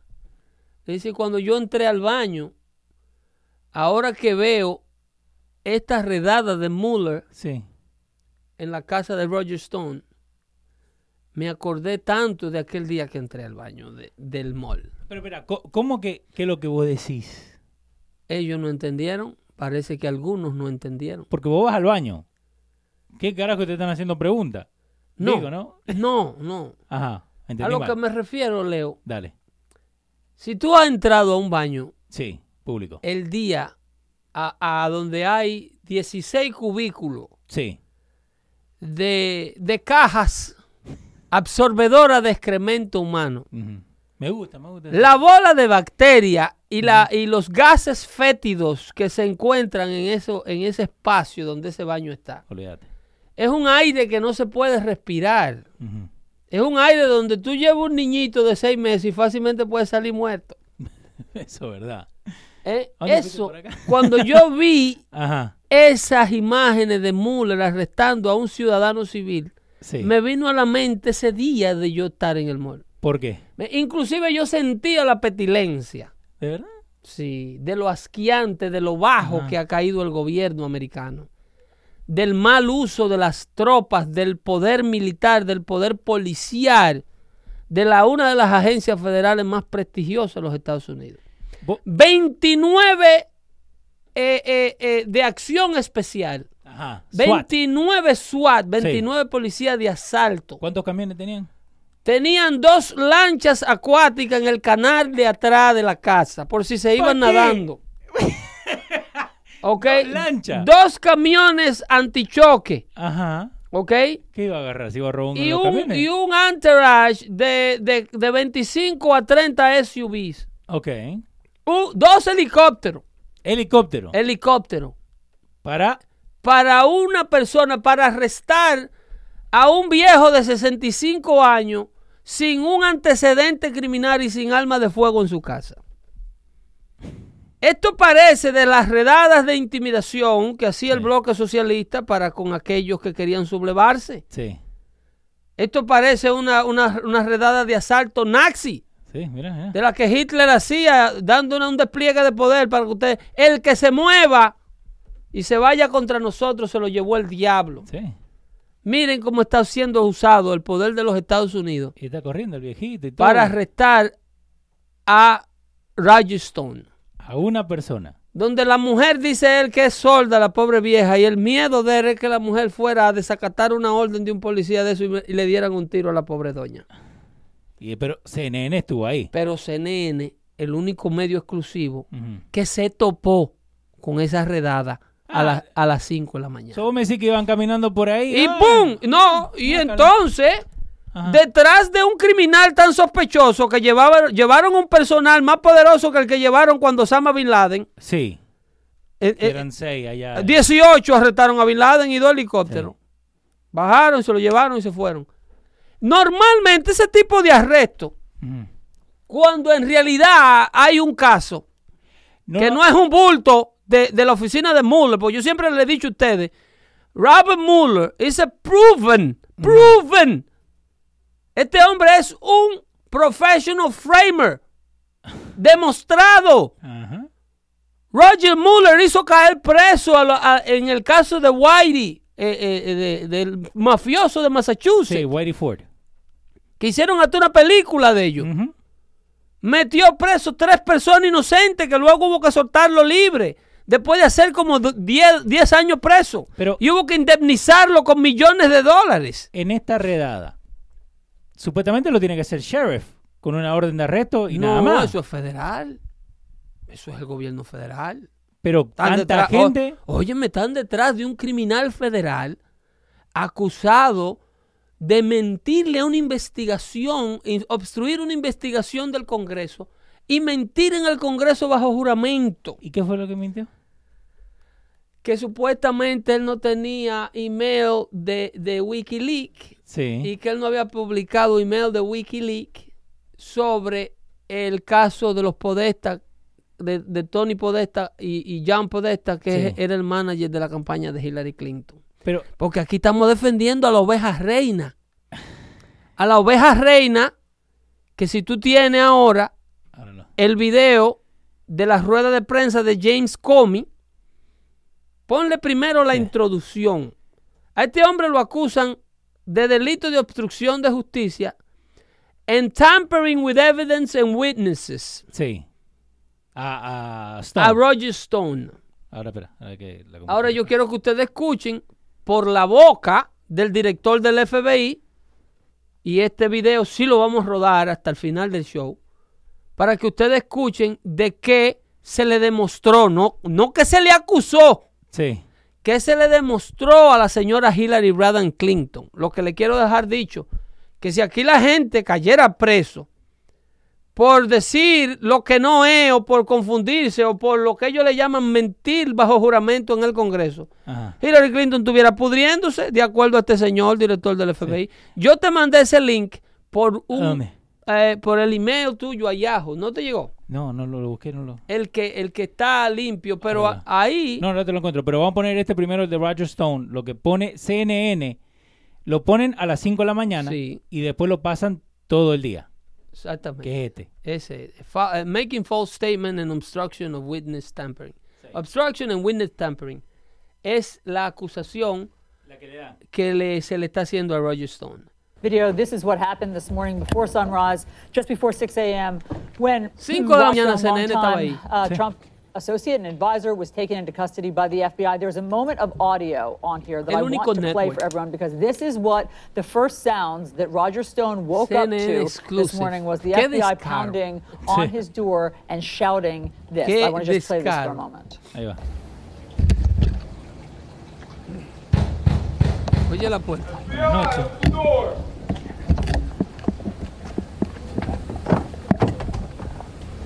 Qué asco.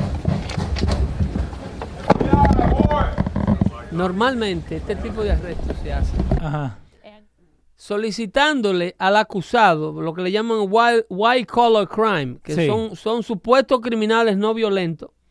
Se le manda una cita al abogado que representa al, al supuesto acusado y le dice que eh, surren- eh, surrender your customer. Sí. Que tenga que venir acá. Ponen una hora, el tipo va y se entrega, le formulan los cargos, se pone una fianza y el tipo sale, pero el día del juicio. Ajá. En donde mañana tiene creo que una vista en corte donde él se va a aclarar completamente inocente de todo lo que le acusan. Ok. Esa es eh, eh, eh, la declaración, eso es C-SPAN, ese es el Sí. canal oficial. Ahora bajo acá y movemos para allá. Eh, eh, esa es la declaración de yo para refrescarle la memoria a ustedes. Ustedes Sí. todos han visto este video donde a días de las elecciones el director del FBI, el entonces despedido director del FBI, James Comey, eh, Que nosotros hablamos hace de una eso. rueda de prensa. que cómo, cómo uno hace una rueda de prensa para decir que no vamos a darle cargo. Es como decir, ¿sabe qué? Vamos a hablar Pero, de que... pero luego él, él da una lista de lo que se le acusa a Roger Stone. Él te da una lista extensa. A Roger Stone le acusan Sí, de mentirle al Congreso porque le encontraron, creo que dos o tres emails dos. de Wikileaks. Sí. ¿Ok? ¿Y a la doña? Ahí habla este señor de que Hillary le dijo al Congreso que no tenía más de 5 mil emails, más de 5 mil emails que ella dijo en el Congreso, en la declaración que dio que no tenía. Ok, so... y oye, ¿quién le dice que sí que lo tenía? Porque ellos se lo encontraron. Ajá. A ver, ah, vamos acá. Su- An la- unusual statement in at least a couple of ways. Uh-huh. First, I'm going to include more detail about our process than I ordinarily would, because I think the American people deserve those details in a case of intense public interest. And second, I have not coordinated this statement or reviewed it in any way with the Department of Justice or any other part of the government. They do not know what I'm about to say. según él, Ok, espera, espera. Dale. según él, Según él. ¿ok? Sí. El Departamento de Justicia no sabía lo que él iba a decir en ese momento. Su jefa, que se llamaba Loretta Lynch, Sí, me acuerdo de Loreta. sí. no tiene ningún tipo de, cono- de conocimiento de lo que él va a decir. Él luego admite, Ajá. él luego admite que los cambios, que los cargos criminales que había que formulársele a Clinton no se le formularon porque Loretta Lynch, Sí. la entonces, él lo admite en una en las declaraciones que él da en el Congreso. Después. Eso, él está en video Sí. explicando que la razón por la cual él decía que ningún fiscal iba a poder enjuiciar a Hillary, esa razón había sido Loretta Lynch. ¿Y por qué él pensaba de Loretta Lynch? Sí, Loretta Lynch, esa señora afroamericana que era la directora del Departamento de Justicia bajo Obama. Sí. Él decía eso porque La que se juntaron en el la que se juntó en el avión, buena memoria tuya. La que se juntó en la reunión del avión en el tarmac del aeropuerto Para de Arizona de los nietos. para supuestamente hablar de los nietos con Bill Clinton. Por favor. Entonces, él dice que el Departamento de Justicia no sabe. Da- dale lo más que podamos escuchar porque Sí, estamos sí. al final del show. Dale. Thanking the FBI employees who did remarkable work in this case.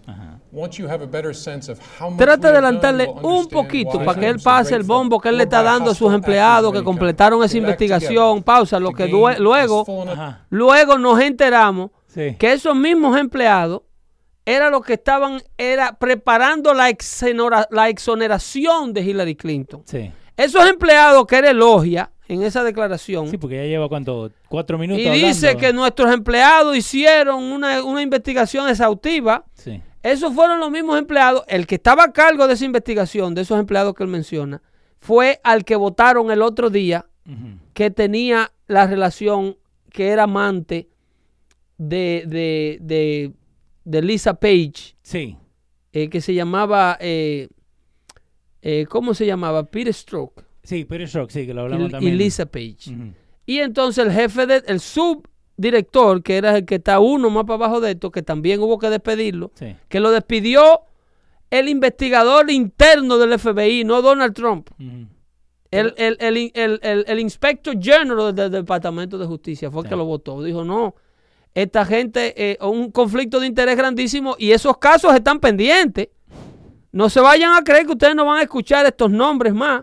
Pero ¿por qué? Luego se entendimos que la mujer del, que- del subdirector del FBI Sí. era una candidata al Senado por el estado de Virginia y que la campaña de el, el- uno de los directores de campaña de Hillary Clinton, es gobernador del estado de Virginia, le había dado dinero a la mujer de ese tipo del FBI para que corriera su campaña, una doctora ella, que de hecho perdió. Tantas vueltas. ¿eh? ¿Entiendes? Es un grupito, este grupito de lo que le llaman the deep government Sí. el gobierno de la sombra, que quieren ser más poderosos que el presidente electo de los Estados Unidos.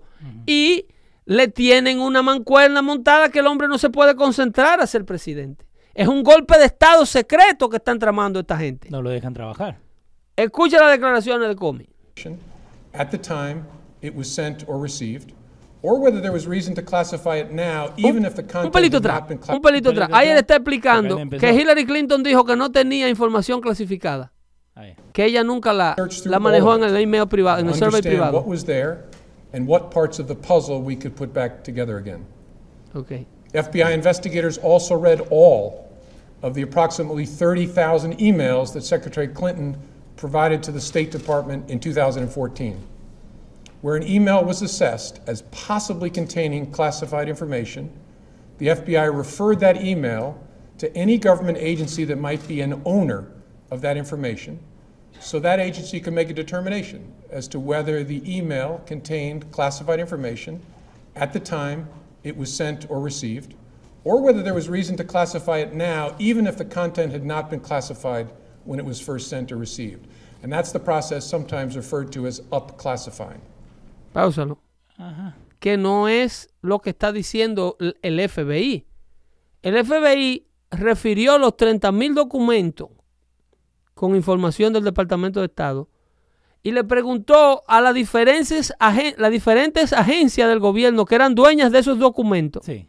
Que ni sabían que estaban por ahí afuera. que si esos documentos, porque para no llevarse de lo que diga Hillary, no, esos documentos no eran clasificados.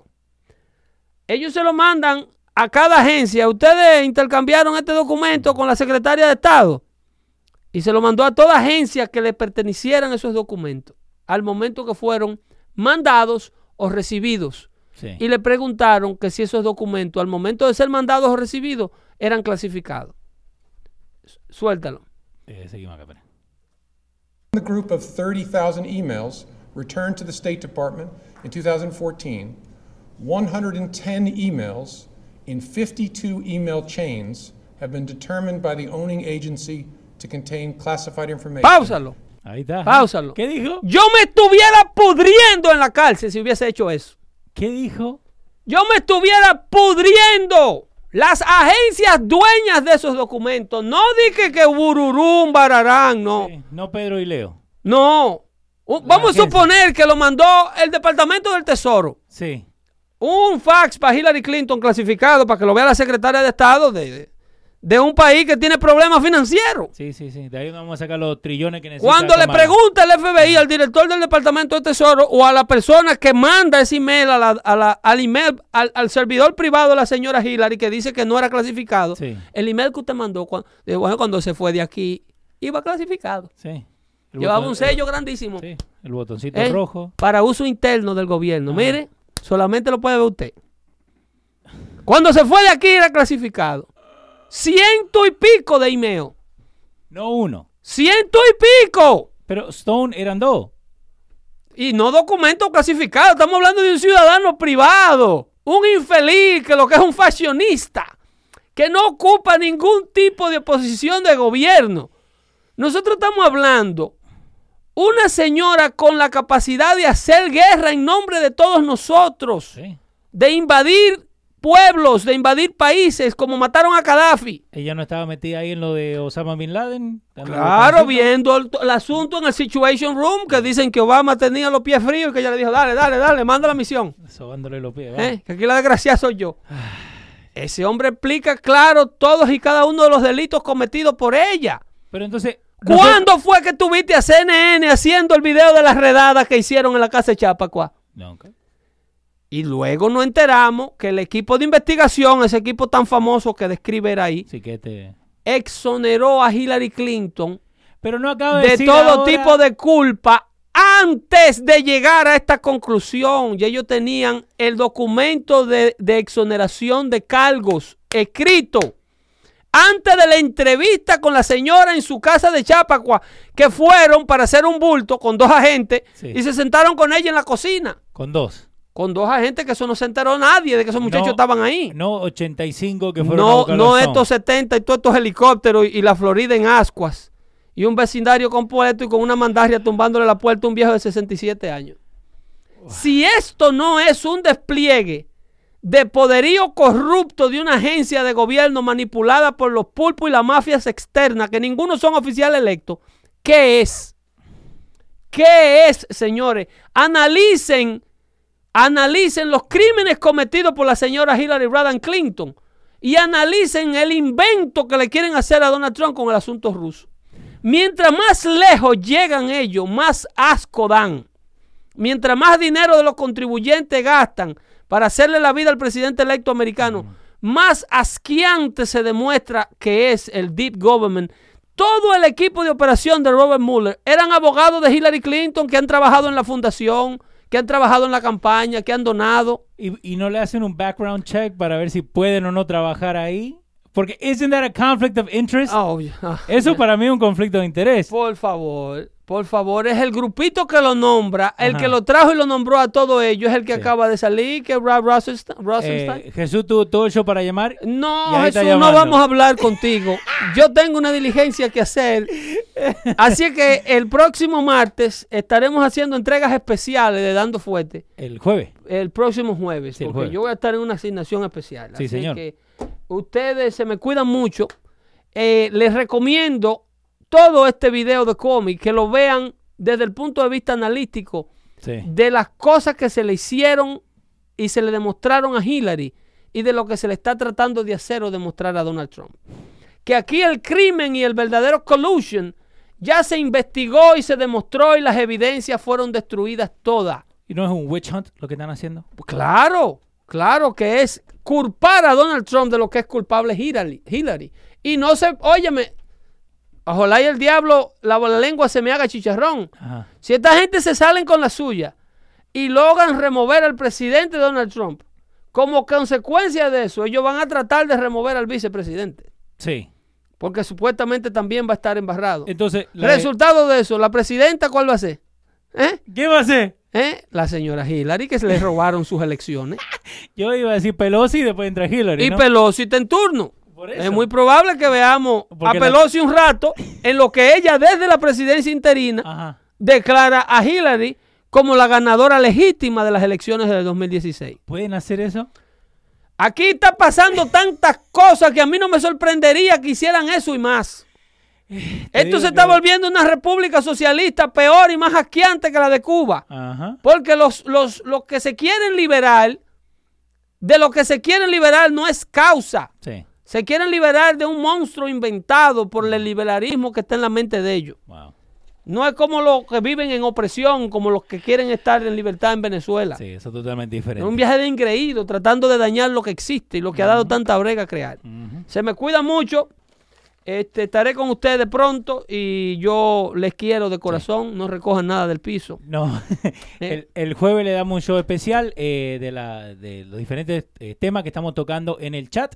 Así que si quieren ser parte del chat, mándenos un mensaje privado eh, dándonos su número y lo podemos meter al chat Y oficial. pronto, y pronto estaremos haciendo anuncios Sí,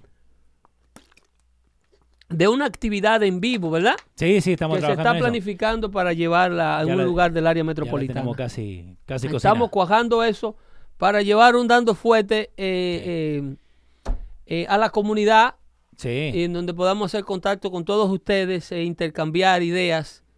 Le llamaremos, le llamaremos dando fuerte el diálogo. el diálogo. Me encanta, me encanta. Ya estamos. Se me cuida mucho y estamos trabajando en eso. Dale, va. Bye bye.